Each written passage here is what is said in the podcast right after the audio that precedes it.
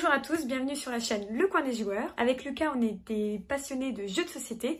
Donc si vous voulez en savoir plus, vous pouvez cliquer sur notre bonus Les 5 jeux coquins et ainsi vous pourrez vous rapprocher de votre partenaire ou le rencontrer. Voilà, je n'en dis pas plus, vous pouvez cliquer sur le lien et sinon c'est parti pour découvrir une super interview. Donc bonjour à tous, bienvenue sur la chaîne Le Coin des Joueurs. Je vous présente Hélène. Bonjour. Et puis je vais te laisser te présenter. Oui, bon, Hélène Vigneault, je travaille euh, pour euh, le groupe Randolph et euh, Scorpion Masqué, deux éditeurs de jeux de société. On est regroupés là, dans les mêmes bureaux, mais c'est vraiment deux, deux, éditeurs avec leurs identités propres. En fait, moi, je travaille à la coordination de la production pour les deux éditeurs. Et donc là, tu nous appelles tout droit du Québec? Oui, oui, je suis au Québec et j'ai entre autres choses euh, que je fais à part de, mon travail dans les jeux de société, j'ai aussi une érablière. Euh, donc, euh, on fait aussi du sirop d'érable qui est très emblématique du Québec. Et là, tu nous appelles. Alors là, il est 16h40 en France. Oui, donc nous, il est 10h43 le matin. voilà. Donc, bon petit déjeuner. Enfin bon, tu l'as déjà sûrement mangé. Oui. Euh, est-ce que tu peux expliquer un peu ton parcours, si tu as fait des études ou non, et euh, comment tu en es arrivé bah, là où tu en es? Oui, oui. En fait, moi, j'ai commencé à m'intéresser aux jeux de société. J'étais quand même assez jeune. Pour donner un exemple, j'avais environ 12 ans, puis on a fondé comme un club de jeux de société pour l'été avec les, amis, puis les gens autour de, chez nous, puis on avait réservé des locaux pour aller jouer à des jeux durant l'été parce que nous, on, était pas, toutes des geeks, ça ne nous intéressait pas le soccer, puis le, foot, comme vous dites en France, et les activités extérieures. Donc, on était dans les jeux de société déjà quand on était très jeune. Et quand j'ai été, euh, euh, faire mes études en graphisme, en fait, je ne m'attendais pas vraiment à travailler dans les jeux à l'époque. J'ai laissé ça pour aller travailler avec ma mère. Ma mère avait une librairie papeterie. Donc, on vendait des. Puis, on est dans une petite ville ici à Plessisville, au Québec. On avait donc beaucoup de, différentes choses qu'on vendait à la boutique. Donc, on avait euh, des, pas juste des livres puis de la papeterie, on avait aussi euh, un coin avec euh, des jeux, des jouets, on avait aussi beaucoup de, choses pour faire du bricolage, euh, puis un centre de copie. Pendant que je travaillais là-bas, j'ai commencé un peu plus à m'intéresser. Je suis retombée dans la marmite. J'ai commencé à me réintéresser plus aux jeux de société. Et c'était un peu un rêve que je caressais de travailler dans un éditeur de jeux de société. Mais c'était comme un petit petite affaire juste pour moi. Là, euh, je n'en parlais pas vraiment. J'ai perfectionné, dans le fond, différentes choses. Je me suis mis à m'occuper de beaucoup euh, euh, des, événements qu'on avait dans, à la ville, puis tout ça, dans, notre petit, dans notre petite ville, tout ça.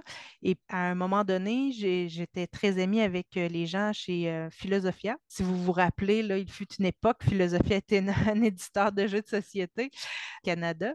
J'avais plusieurs amis là-bas, tout ça. Puis j'ai, à un moment donné, il y a un poste qui s'est ouvert aux événements. Alors, j'ai appliqué, j'ai eu le poste et j'ai travaillé là pendant un bon moment. J'ai quitté Philosophia, puis j'ai euh, commencé à travailler avec euh, Scorpion Masqué, Christian Lemay, un super employeur. Il était vraiment, euh, était vraiment bien. j'ai commencé là-bas pour m'occuper du dixième anniversaire du Scorpion Masqué. C'était un événement aussi. Puis Christian avait vu quand même qu'est-ce que je faisais ailleurs et tout. Puis il a commencé, fait que j'étais comme à, temps partiel, comme on dit ici. Je ne sais pas euh, comment vous appelez ça en France. Là, mais... À mi-temps, à temps partiel. Oui. Plus ça allait, plus euh, Christian avait euh, du travail pour moi. À un moment donné, c'est devenu à temps plein. Et puis, il y a eu une belle conjoncture. C'est qu'il y a eu les 10 ans, puis pendant la même époque, on travaillait sur des cryptos. C'était vraiment là, on était en train de travailler dessus. le jeu n'était pas sorti. Puis là, Christian, il a dit Ouais, il va y avoir beaucoup de de production à, gérer parce qu'il y a plusieurs pays qui veulent euh, faire le jeu en même temps que le premier print, euh, la, première édition. Donc, j'ai euh, monté un document qui nous permettait de faire le suivi de, ça. Puis, c'était mon petit bébé, ce document-là. Là, il était vraiment, je le perfectionnais tout le temps et tout ça. alors, j'ai commencé de plus en plus à prendre en charge tout ce qui concernait la production. C'était des tâches plutôt cléricales que Christian était bien content de, me laisser parce que comme ça, lui pouvait se concentrer plus sur le développement des jeux, faire qu'est-ce qu'il aimait. Lui, il aimait ça, créer puis développer les jeux, faire le, suivi euh, de la logistique aussi. Puis je donnais aussi un coup de main sur le marketing. je m'occupais un peu des réseaux sociaux, tout ça. À un moment donné, avec Décrypto qui est sorti, toute l'ampleur que ça a pris, après ça, Zombie Kids, euh, ça s'en venait de plus en plus difficile de faire et un bon suivi de la production et faire les événements plus le marketing. J'étais un petit peu écartelée. Donc, quand il y a eu la, fusion, là, dans le fond, du groupe Randolph avec Scorpion Masqué, euh, moi, je leur ai signifié qu'il faudrait faire un choix. Soit que j'irais au marketing, soit que je resterais à la production, mais je ne pouvais pas faire les deux. Là, ça s'en venait vraiment une trop grosse tâche. Là. Puis, en plus, avec possiblement, au niveau de la production, faire le suivi aussi pour les jeux Randolph. J'ai choisi euh, cette avenue-là parce que à, ce moment-là, moi, ça me permettait, euh, j'ai choisi une vie où on a des chiens à la maison. Et puis, euh, des chiens, ça demande euh, du temps, puis il faut être présent, tout ça. Donc, euh, les événements, puis le marketing, souvent, il faut, il faut être sur les événements, tout ça, ça demande de voyager beaucoup, puis d'être plus présent au bureau parce que quand même, les bureaux sont à Montréal de Randolph et Scorpion Masqué, tandis que moi, je suis appelée civile. Donc, je travaille 100% télétravail. Euh, je vais juste une journée par mois au bureau parce que c'est quand même deux heures et demie de route. Donc, c'est ça mon parcours. Maintenant, je m'occupe à temps plein de tout ce qui est production des jeux. Même la logistique, là, c'est un peu, là, euh, ça s'est divisé là, maintenant en deux personnes, mais je m'occupe vraiment plutôt là, de euh, le, suivi avec les usines qui fabriquent les jeux, euh, aller chercher toutes les informations techniques sur les jeux, donc euh, que ce soit le poids de la boîte, les formats, les cartons aussi dans lesquels on met les jeux. Euh, la plupart des joueurs ne voient pas ça, mais les, les, jeux arrivent dans des cartons dans les magasins. Puis pour l'entreposage, il y a des, il y a plein de choses à inscrire sur ces cartons-là qui sont vraiment importantes, qui soient vraies, parce que sinon, ça fait des euh, ça peut faire des, grosses erreurs dans les chaînes d'approvisionnement. a, il y a quand même des choses assez critiques, assez sérieuses à faire. en amont de tout ça, avant que le, joueur euh, puisse prendre la boîte de jeu dans ses mains euh, dans le magasin. il y a quand même des choses à faire. Ben, on n'imagine pas tout ça. ton métier, il est quand même essentiel parce que oui, on n'imagine pas. Euh, heureusement que tu es là pour gérer tout ça, euh, parce que sinon, la boîte, bah, au final, on ne l'aurait pas chez nous, exact. C'est sûr que je disais tout le temps, tu auras beau faire le meilleur marketing du monde, si les jeux n'arrivent pas sur les tablettes, ton marketing ne sert à rien.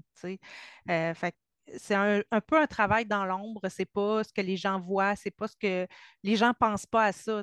On voit le marketing, on s'imagine facilement qu'il y a quelqu'un derrière ce marketing-là, mais la boîte qui est arrivé dans le magasin, ça, euh, c'est pas présent à l'esprit des gens. Donc, c'est sûr que c'est un métier un peu euh, en marge euh, auquel on ne pense pas vraiment par rapport à, l'industrie du jeu de société. Je sais que mes collègues de travail apprécient beaucoup tout le travail que je fais. oui, c'est quand même important. Est-ce que tu peux nous décrire donc plus en détail comment se passe la semaine, comment tu t'organises, qu'est-ce que tu fais concrètement? Mon travail consiste surtout, à majorité, à communiquer à communiquer avec les usines et avec les distributeurs dans les autres pays. Le matin, quand je, commence, j'ouvre mes courriels parce que comme la plupart des, autres distributeurs sont en Europe, sauf quelques-uns, évidemment, le matin, pour moi, c'est réservé à répondre pour essayer d'avoir des réponses dans la même journée, vu qu'on n'est pas sur le même fuseau horaire. Puis après, je vais faire toutes les communications avec la Chine, qui est notre l'endroit principal où est-ce qu'on fait fabriquer les jeux. On en a un petit peu en Pologne, mais la, majorité s'est faite euh, fait en Chine. Donc, les gens avec qui je parle, il y a toujours, avec la Chine, les usines, il y a toujours un décalage de 12 heures. Donc, quand moi, je suis présente au travail, eux, ils dorment et vice-versa. Donc, tout se fait par courriel. Il n'y a pas, euh, c'est arrivé peut-être une ou deux fois que j'ai eu euh, une conversation vidéo avec eux, puis là, on est là, OK, on va se timer. Est-ce que tu peux être là à 9 heures le soir? pour qu'eux, ils soient à 9 heures le matin chez eux? Donc, tout se fait par courriel. Ça demande beaucoup quand même de. des fois, les plus petits éditeurs, ils ne pensent pas à ça, mais toutes mes communications pour être capable de me retrouver, euh, je dois mettre le numéro de l'autre dans le sujet du courriel. C'est mon mot-clé qui permet de retrouver vraiment où est-ce que j'en suis dans chaque, euh, dans chaque production, parce que j'ai quand même souvent plusieurs productions qui se déroulent en même temps de différents jeux, mais aussi des fois sur le même jeu. Par exemple, euh, le, succès du moment, c'est Turing Machine. Depuis sa sortie, ça fait un an, on est rendu à la septième production. Puis les délais de production en tout et partout, quand on commence, quand on approuve, ils prouvent qu'on appelle les preuves électroniques, euh, jusqu'à temps que ça arrive euh, au distributeur, donc même pas dans le magasin, là, il se passe sept mois. Je ne pourrais pas attendre de recevoir les jeux d'une production de Turing Machine avant de recommencer notre production parce qu'on en manquerait tout le temps. Donc, on a plusieurs productions du même jeu à différents avancements. Fait que j'ai pas le choix d'avoir de tout numéroter puis de, tout suivre parce que sinon, ce serait euh, complètement chaotique. Puis c'est ça, j'ai mon, fameux document que j'avais créé à l'époque avec euh, euh, Scorpion masqué, là, avec Christian. Euh, je je l'ai bonifié avec le temps tout ça. Puis c'est une chance qu'on. Avec le recul, une chance qu'on avait ça quand on a sorti des cryptos, sinon on n'aurait vraiment pas été capable de, suivre toutes les productions, tout ça. Puis c'est toujours à ce jour l'outil le, le mieux développé, en fait, là, que je connais pour faire ça. C'est vraiment ça qui me permet à tous les jours, tu sais, euh, je regarde ce document-là quand j'ai fini de, faire le tour de tous mes courriels. Je regarde ce document-là, puis j'ai des, euh, pour chaque production, dans le fond, j'ai une date, la prochaine action que je vais avoir à faire sur ce document-là quand, c'est la bonne date, c'est la date du jour, ça devient vert. Puis si je l'ai passé, si j'ai passé tout droit, ça devient rouge. fait mes collègues de travail, ils savent quand je suis débordée, il y a du rouge dans le document. Ils disent OK, Hélène est débordée, on ne la chalera pas. on ne la dérangera pas. Donc, à tous les jours, je vais dans ce document-là, puis je vais voir toutes mes cases qui sont en vert. J'ai une action à faire sur cette production-là. Ça peut être, bon, euh, de vérifier est-ce qu'on a reçu justement des épreuves électroniques, de les approuver ou de vérifier avec euh, un autre collègue Parfois, il y a de la relecture à faire sur les épreuves électroniques. Des fois, c'est moi qui fais juste le suivi au niveau de, une fois que le jeu, comme par exemple Turing, maintenant qu'on est rendu à la septième production, il n'y a plus de gens qui font la relecture de tout le document parce que c'est toujours le même, les règles restent toujours pareilles, tout ça. Sur, sur la boîte, on change le numéro de l'eau. Donc, ça, je dois vérifier que le numéro de l'eau a bien été changé. Puis, je vérifie toujours s'il y a toutes les indications logistiques puis qui sont euh, vraiment nécessaires à ce que le jeu soit légalement sur les tablettes. Ce euh, c'est pas le cas avec Turing Machine parce que le jeu est 14 ans et plus, mais tous les jeux qui sont un âge minimum en bas de 14 ans, on doit avoir des tests qui sont faits sur les jeux. On doit, euh, pour prouver leur innocuité là, pour être sûr qu'ils ne sont pas dangereux. On n'a jamais échoué vraiment de tests, euh, soyez rassurés. on, passe toujours tous les tests. C'est vraiment juste une sécurité parce qu'il y a des usines en Chine qui seraient euh, qui pourraient faire des produits qui seraient pas qui seraient dangereux, en fait, par exemple, de l'encre avec du plomb dedans ou des choses comme ça. Nous, les, usines avec qui on fait affaire ne font pas ça. pour éviter ça, en fait, il y a des réglementations là, pour ça. Puis c'est le fameux petit euh, CE qu'on voit sur, euh, sur les boîtes de jeux euh, qui sont destinées à un public de plus de moins de 14 ans. Donc, je vérifie tous ces éléments-là pour être sûr que le jeu a toutes les, choses essentielles dessus.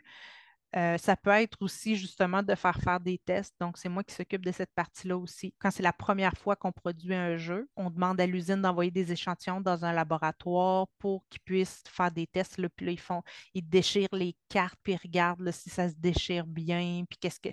Puis euh, s'il y a des petits éléments dans le jeu, ben là, ils vérifient est-ce que ça c'est correct pour les, enfants de moins de 3 ans, par exemple, si c'est un jeu pour enfants, des choses comme ça. Fait tout, tous ces petits éléments-là, quand ils nous envoient le rapport de laboratoire, là, moi, je dois produire une déclaration. Fait que j'ai des documents à remplir pour dire que ce jeu-là, il est correct. Quand on importe le jeu, ben, c'est un document qu'on envoie aux douanes pour dire que le jeu a été testé puis qu'il est conforme. C'est vraiment de la paperasse, comme on dit. C'est super important parce que sinon, comme on disait, les jeux n'arriveront pas sur les tablettes. Donc, j'ai différentes actions à faire comme ça qui sont euh, listées dans mon document. Donc, je, fais le tour de tout ça. Quand tout ça est fait, ben là, des fois, je vais vérifier que je n'ai pas rien oublié. Puis après ça, ben, je fais aussi, euh, comme on a euh, la production de, des jeux Randolph, la production des jeux Scorpion masqués, je fais vraiment une euh, cédule de production pour l'année qui va se réajuster à toutes les quatre mois, en fait, je vais, je vais vérifier qu'on a, on n'a pas des productions à ajouter entre celles que j'avais déjà prévues ou les devancer ou les repousser pour envoyer aussi à nos partenaires parce que je travaille de, très près avec euh, Chantal Kenville qui est euh, la responsable de l'export parce que souvent les partenaires vont produire des moins grosses quantités que nous de jeux. Pour s'assurer que ce soit rentable, il faut jumeler les productions. Comme ça, tous les éléments communs qui sont dans les jeux ben, sont produits en même temps puis ça nous permet de faire une vente qui est rentable, en fait, avec ces, pays-là. Si on partait une production juste pour, oh, moi, 1000 euh, Turing Machines allemands, ben, ça serait pas, euh, on serait probablement déficitaire parce que le coût de production serait tellement élevé, on ne ferait pas d'argent avec, euh, avec la vente. Donc, c'est important de jumeler ces productions-là, de ces produits-là. Pour jumeler, des fois, on a 5, 6, 7 pays différents qui vont nous envoyer des fichiers. Bien, pour s'assurer que tout ça soit bien coordonné. Il faut donner les dates en avance aux, différents distributeurs parce qu'eux, de leur côté, la première fois qu'ils produisent le jeu, ils doivent complètement traduire tous les fichiers. C'est quand même euh, beaucoup de travail. Puis après ça, normalement, on fait une relecture des fichiers aussi. Il y a, beaucoup de travail. Ils doivent avoir les informations en avance pour pouvoir déterminer, OK, mettons, Turing Machine, OK, on va, on va le lancer euh, euh, au printemps 2024. Euh, bon, ben, ça veut dire qu'à l'automne 2024, 2023, il faut qu'il soit en production. Fait qu'il faut qu'il ait traduit les fichiers pour la fin de l'été. Donc, euh, c'est vraiment, euh, c'est des délais qui sont euh, complètement différents de ce que les gens vivent, par exemple, dans les boutiques ou dans les événements ou des choses comme ça, où on est très dans le day-to-day, dans le quotidien de, bon, j'ai un événement la semaine prochaine ou des choses comme ça.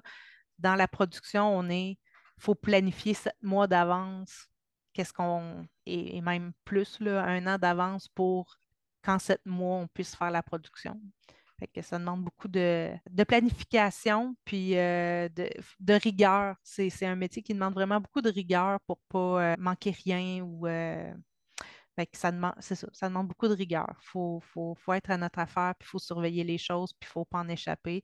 Puis autant il y a des choses qui sont dans des délais qui sont tellement longs, tellement lointain, tu dis, ah, je le fais aujourd'hui ou je le fais demain, ça n'a pas d'importance. Quand on arrive à la logistique, c'est complètement différent. Il faut planifier d'avance, mais pas trop d'avance parce que les tarifs des, euh, des transitaires, ça change à chaque mois. Quand la marchandise arrive aux douanes, il faut que tu aies tous tes éléments là, que je parlais, les, les, rapports de laboratoire, les déclarations, tout ça. Si tu n'as pas ça, ça se peut que tu aies à répondre rapidement parce que les douanes, ils chargent des frais super élevés pour conserver ton conteneur en attendant que tu fournisses toute ta paperasse. Donc, des fois, il faut répondre vraiment rapidement, il faut aller chercher les documents rapidement pour éviter ces frais-là. Donc, ça, demande quand même des fois d'être très précis, très rapide, mais des fois, c'est des choses qui sont vraiment, la plupart du temps, c'est des choses qui sont sur le long terme au niveau de la production. Oui, est-ce que tu peux donner un exemple sur Turing Machine?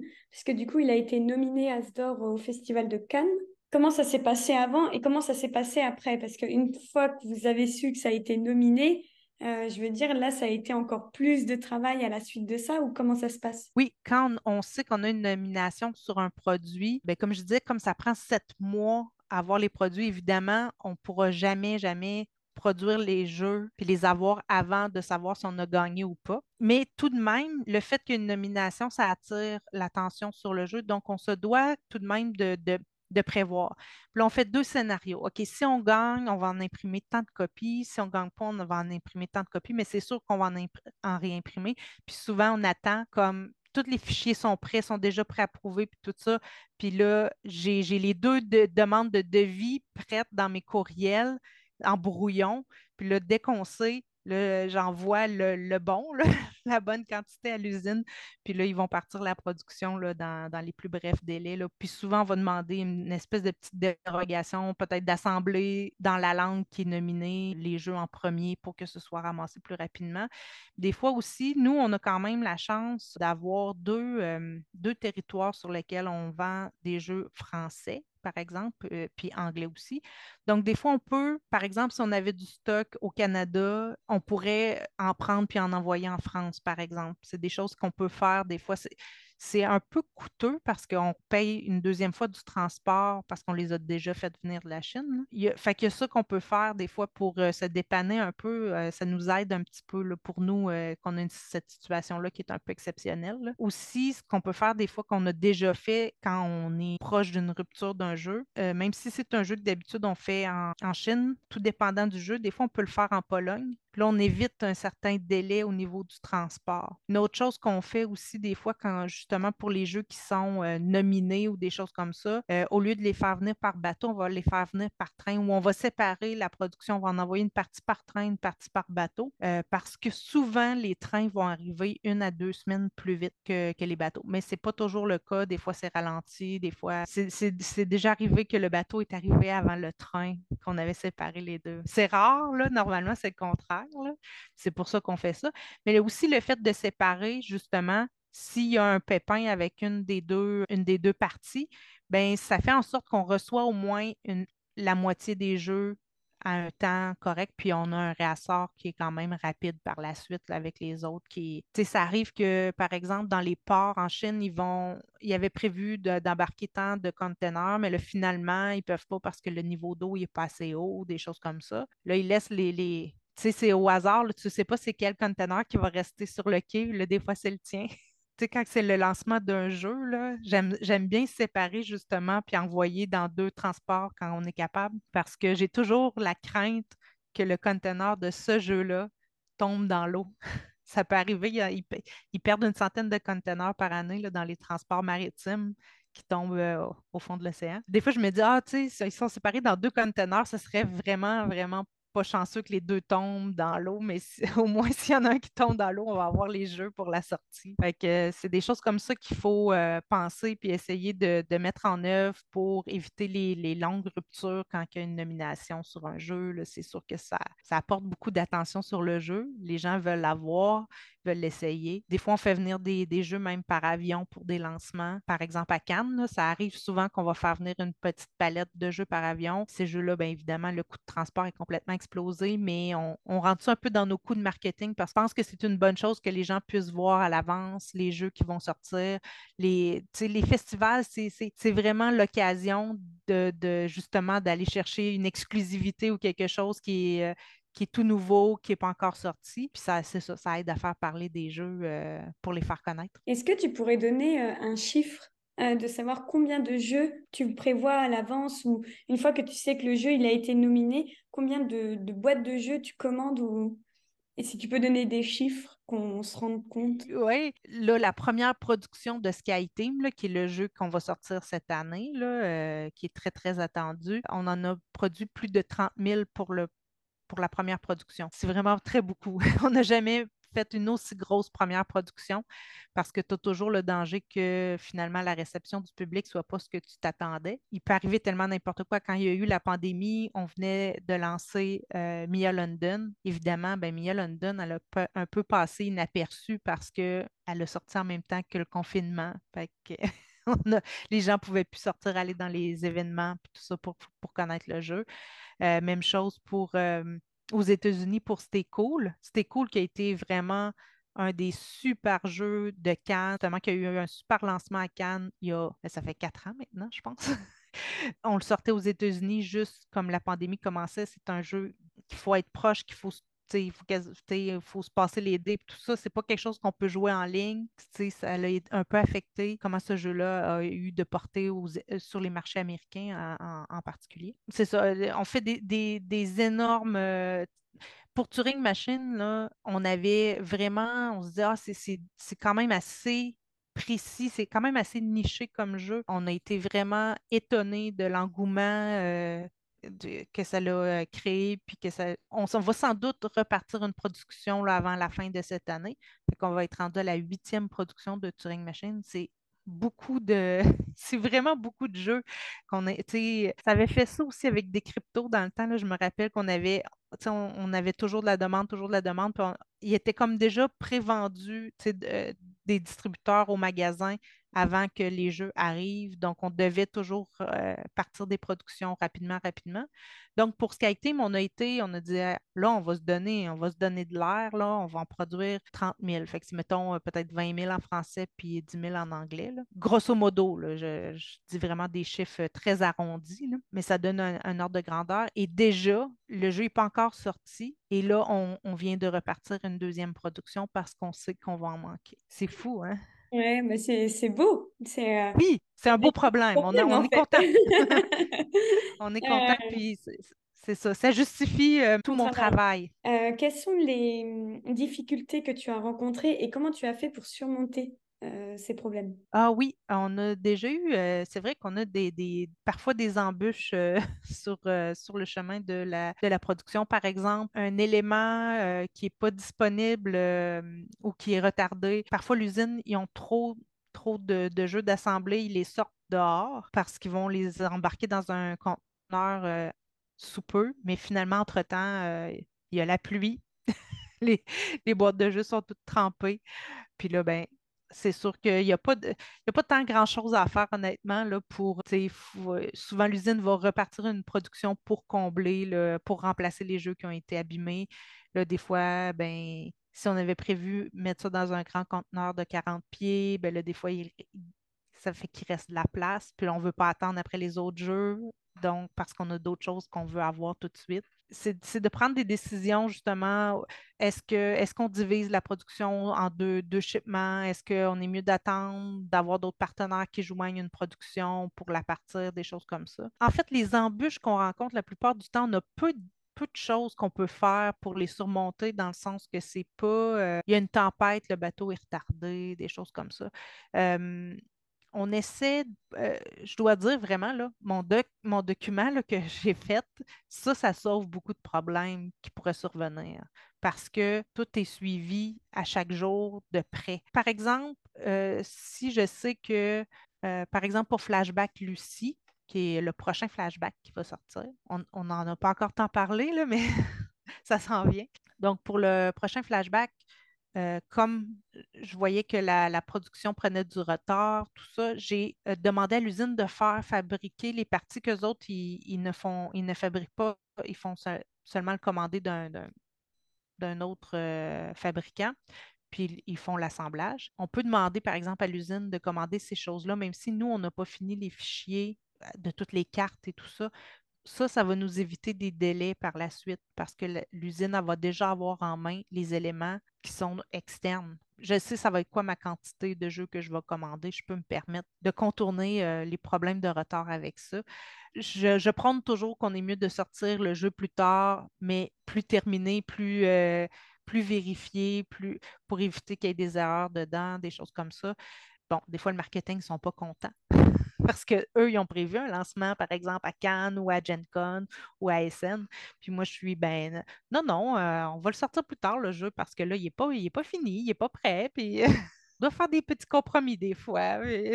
des fois, on dit, ah, ben, on ne pourra pas le sortir, on ne les aura pas reçus, la, production complète là, mais euh, je vais m'arranger pour que vous ayez euh, des échantillons au moins pour le salon pour le montrer. Fait que, il y a des petites choses comme ça là, qui, qui arrivent. Puis ça, penser à d'autres embûches, c'est vraiment plus des choses techniques qui vont arriver sur lesquelles on n'a on pas de temps d'emprise. Ou ah, dans Flashback euh, Zombie Kids, quand on a reçu les échantillons de marketing. Donc, à l'échantillon de validation, on n'avait pas, euh, on n'avait rien remarqué, on avait autorisé l'assemblage.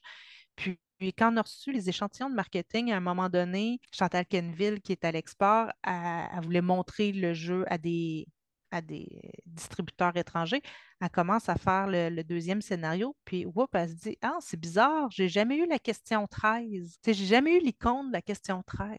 Là, on vérifie, puis on se rend compte qu'effectivement, cette icône de la question 13 était, euh, était sur un layer, sur une couche euh, pour, sur le fichier, puis s'était retrouvé caché en dessous de quelque chose d'autre. Donc, il manquait l'icône de, de la question 13 dans le deuxième scénario. Ça ne brisait pas le jeu, hein, parce que, bon, elle s'est rendue compte qu'elle n'a jamais eu l'icône de la question 13. Elle a retourné la question 13, puis elle a répondu quand même à la question 13. Ça ne brise pas le jeu, mais on se dit, ah, tu sais, il y, a un pépin, qu'est-ce qu'on fait? On pense à toutes sortes d'affaires. Est-ce qu'on remplace toutes les cartes? Est-ce qu'on envoie des cartes aux boutiques qui vont donner, puis vont dire, OK, vous mettrez cette carte-là à la place de l'autre? Puis finalement, on a été avec une solution où on a posé un, sticker sur la boîte, qui était euh, un sticker piggyback qu'on appelle. Donc, il y avait un, autre sticker dessus pour poser à l'intérieur sur la carte numéro 13 avec un code QR qui permettait aux gens de savoir où mettre cet autocollant-là, puis qu'est-ce qui s'était passé, pourquoi que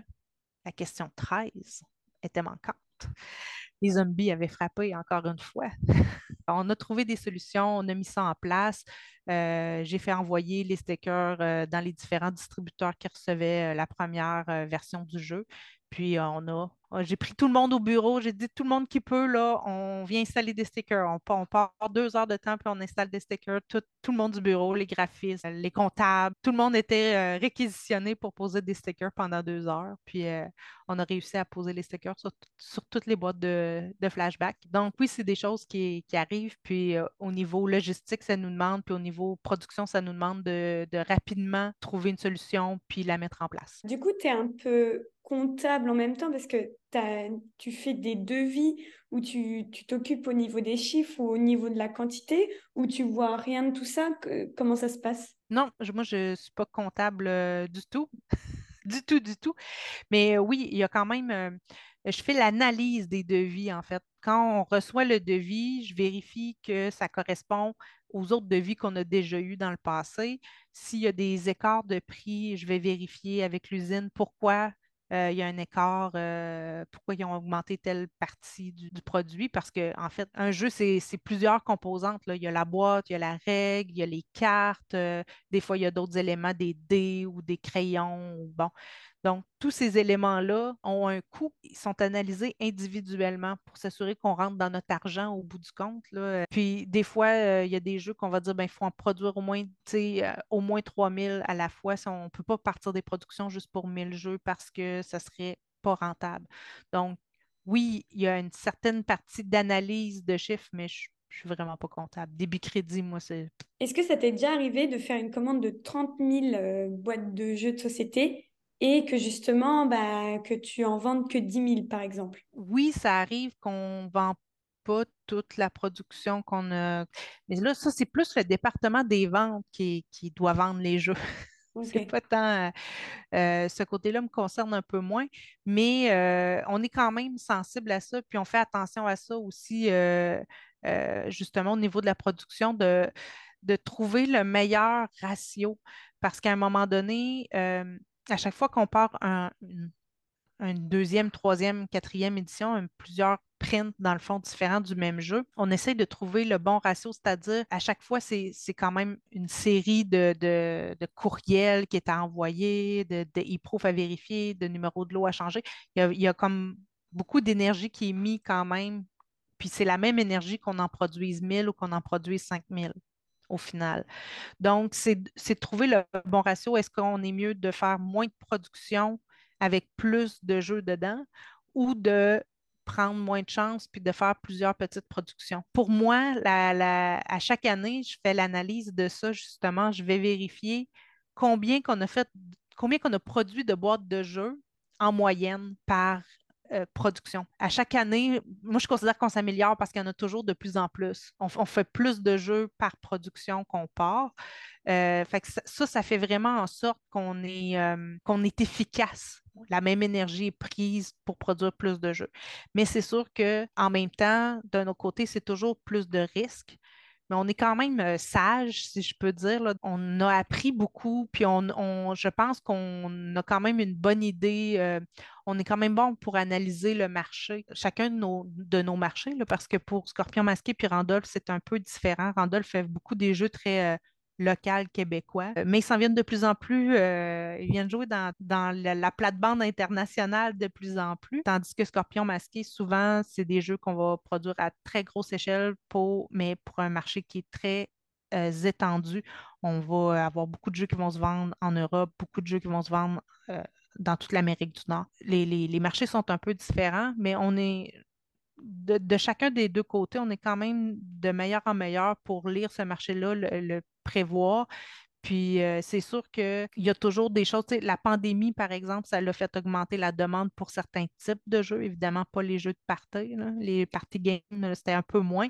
Mais euh, les jeux familiaux, par contre, les gens étaient vraiment heureux de, jouer à des jeux avec leurs enfants euh, pendant qu'ils étaient confinés. Les jeux vidéo, à un moment donné, on est tanné, donc ça faisait changement. Mais quand la pandémie a été terminée puis que les gens ont pu recommencer à faire plein de sorties, les jeux familiaux sont, sont moins vendus pendant cette période-là parce que là, les gens, enfin, on peut sortir de chez nous, on, va aller euh, faire des activités, puis leur, budget, ils le mettent sur les activités et non pas sur les jeux de société. Donc, c'est sûr qu'il y a des événements comme ça qu'on ne peut pas prévoir, puis qu'on pour lesquels on doit s'adapter. Des fois, ça va faire en sorte qu'on ben, on pensait partir un autre print de ce jeu-là, mais non, on va attendre un petit peu pour voir. Puis oui, c'est déjà arrivé qu'il y a des jeux qu'on a dû euh, liquider une partie euh, du reste des stocks, mais en règle générale, euh, les jeux font quand même leurs frais. Là, on, a été capable de payer les illustrateurs, les choses pour les auteurs, les choses pour la partie des coûts, dans le fond, qui sont rattachés à la, à la création du jeu, là, les graphistes à l'interne, tout ça, puis le transport des jeux. des fois, ça va arriver, oui, qu'on va liquider une partie d'une production, mais c'est assez rare. On est, on est quand même assez bon là-dessus. Et est-ce que tu aimes ton métier? Est-ce que tu comptes euh, bah, le continuer? Et euh, bah, quels sont les futurs projets? Oui, oui, j'adore mon métier pour vrai. J'aime vraiment ça, faire ça. Ça me met vraiment au cœur. Sais, j'ai pas nécessairement, euh, je suis pas une autrice de jeu, je suis pas une développeuse de jeux de société, je suis pas une illustratrice, mais ça me permet d'être quand même au cœur de la production du jeu, du développement du jeu. Je vais beaucoup assister les, justement les chargés de projet pour s'ils disent OK, ça nous prendrait un bidule qui fait ça, ou est-ce qu'il y aurait un matériau qu'on pourrait utiliser, ben là, je vais vérifier avec les usines, puis tout ça. ça, me permet d'être vraiment au cœur du développement des jeux, puis euh, c'est vraiment quelque chose que j'aime beaucoup. Ben, j'aime beaucoup jouer. ça, ça paraît un petit peu en arrière. j'aime vraiment les jeux de société, puis je suis vraiment contente de pouvoir travailler là-dedans, puis que je disais tantôt, ça prend de la rigueur, ça prend euh, de la planification, tout ça.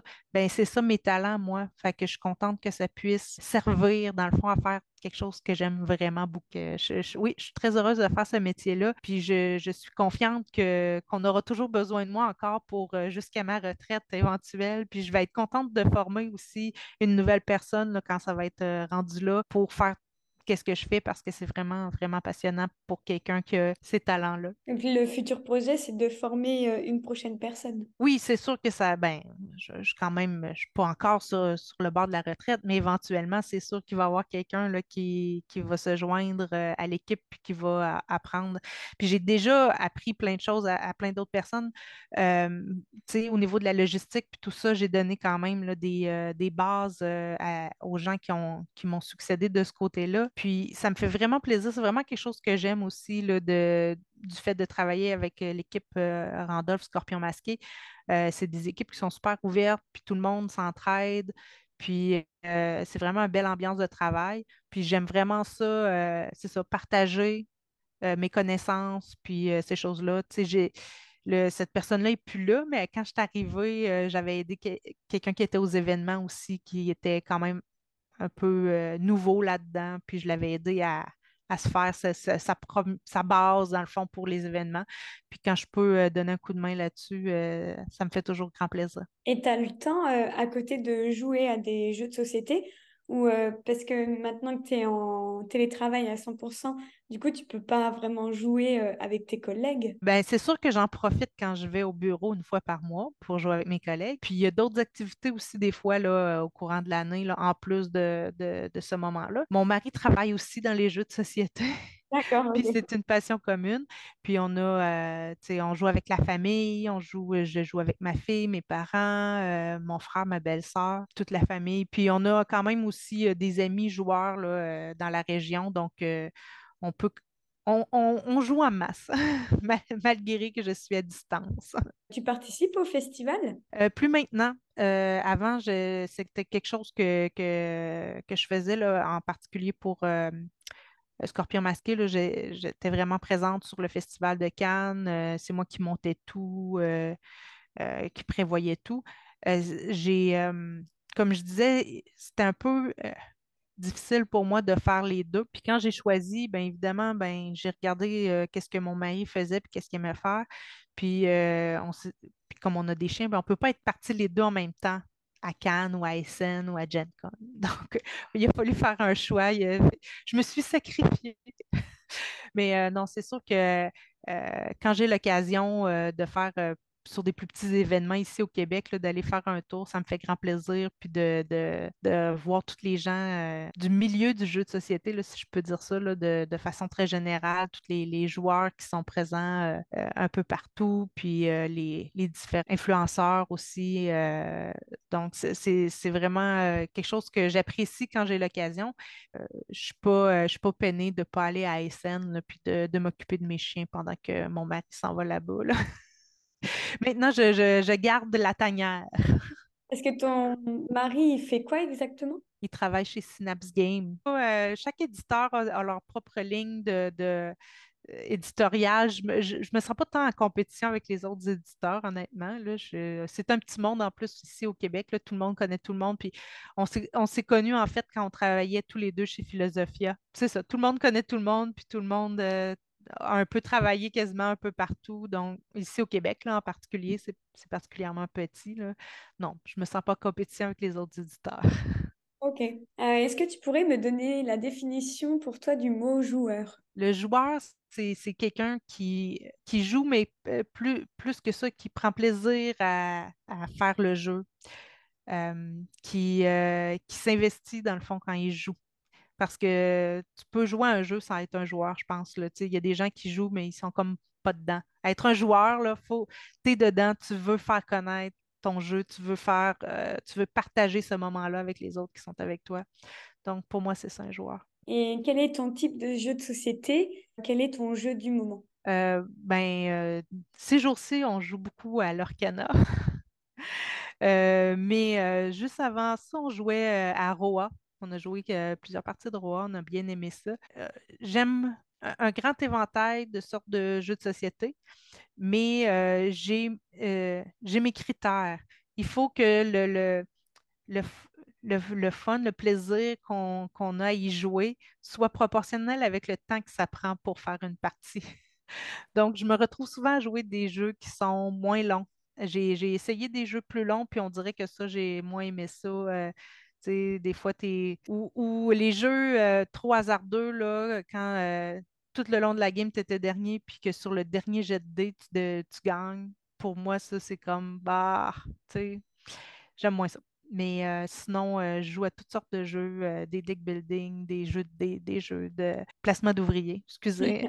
je, suis beaucoup en anglais avec mon travail, puis des fois, j'ai de la difficulté à trouver mes mots en français. Qui, selon toi, pourrais-je interviewer? Euh, Carl Brière, euh, justement de Synapse Game, euh, avec qui j'ai travaillé, entre autres, au Scorpion Masqué. On a, été collègues de travail très longtemps. C'est quelqu'un de bien intéressant à jaser, qui a des, belles choses à dire, puis qui a un beau parcours. D'ailleurs, j'ai travaillé avec chez Scorpion Masqué, mais il a travaillé chez Philosophia aussi. en, réalité, mon mari, Frédéric, l'a remplacé pendant son congé de paternité. c'est comme ça que j'ai rencontré Frédéric. Oui, je pense que Carl Briard, ce serait quelqu'un d'intéressant. Et peut-être Joël aussi de Randolph. Concernant ton métier, euh, quels sont les conseils que tu donnerais, soit des, des boîtes qui sont en train de se créer et que justement ils doivent gérer tout ce qui est logistique et production, et aussi pour des personnes qui sont comme toi, qui travaillent comme toi. Euh, voilà, quels sont les conseils que tu leur donnerais? Un conseil que je donnerais des fois pour les, euh, les jeunes éditeurs qui commencent, c'est de tout de suite un peu voir grand, c'est-à-dire que si euh, le jeu fonctionne, s'ils vont avoir d'autres jeux, tout ça, de tout de suite penser dans la façon de créer leur code de produit, par exemple, qu'il y ait une certaine logique en arrière de ça. Là, le, 001, là, c'est comme il manque un petit peu de détails là-dedans, de, hum, de s'assurer d'avoir euh, justement de faire faire les tests pour les jeux, tout ça, s'assurer de, travailler avec des usines qui sont euh, qui font des produits qui sont conformes, c'est vraiment important. Il n'y a pas juste le prix qui compte. Euh, puis la relation aussi, la bâtir une bonne relation avec les usines qui fabriquent nos jeux, c'est super important parce que la journée où justement on a un pépin puis on a besoin, ça serait bien le fun que vous assembliez nos jeux en premier ben c'est sûr que quand tu as une bonne relation, ça se peut que ça aille mieux. Fait que ça, c'est super important. Au moment où tu es assez gros pour avoir quelqu'un comme moi qui va s'occuper de la production, ben, de trouver une personne qui est très rigoureuse. C'est très important. Et c'est ça les conseils que je donnerais. super, merci. Et quels sont les conseils que tu donnerais à des joueurs? Peut-être, euh, oui, je donnerais un conseil aux, joueurs euh, ces temps-ci, je vois souvent passer sur Facebook des arnaques, des ventes de jeux de société. Mon magasin a fermé, je dois fermer mes portes, euh, je vends euh, les jeux, puis là, tu vois que c'est des prix qui sont complètement absurdes. Euh, faites-vous pas avoir par ça, parce que c'est sûr que vous n'aurez jamais le jeu, ou si vous avez un jeu, finalement, il va être, ça va être une copie mal faite, puis qui ne respecte pas les, les droits d'auteur. Fait que soyez vigilants. Quand ça a l'air trop beau pour être vrai, ben parce que c'est pas vrai. ben, en tout cas, merci beaucoup pour ce partage qui est très enrichissant, qu'on ne voit pas du tout et qu'on ne pense pas du tout quand on achète un jeu de société. C'est vrai qu'on a la boîte en main, on ne pense pas à la boîte qui a été construite là, qui a été transportée là, qui, a qui est arrivée dans cet entrepôt et qui arrive chez nous. On ne pense pas du tout à ça, on ne sait pas du tout ce qui est arrivé euh, au jeu. Jamais j'aurais pensé avoir des jeux de société qui sont au fond de l'eau, malheureusement. Oui. Euh, merci de, de ce partage. Voilà. Merci beaucoup à toi d'avoir pensé, euh, ben, avec Manuel, d'avoir pensé à moi. Puis c'est vrai que ce n'est pas euh, un métier qui est très représenté dans, les, euh, dans les médias du jeu de société. C'est le fun de, de voir que ça. C'est ça, de, pouvoir montrer ça aux gens qu'il y a quand même bien des affaires qui se font dans l'ombre, qui ne sont pas. très glamour, puis on n'en parle pas d'habitude, mais il faut que ça se fasse pour qu'on puisse avoir nos jeux sur, nos, sur les tablettes des magasins parce que le but de la chaîne euh, Le Coin des joueurs, c'est de valoriser toutes les personnes qui y derrière le jeu de société. Et donc, ça en fait partie. Super, je te remercie. Ben, merci à toi.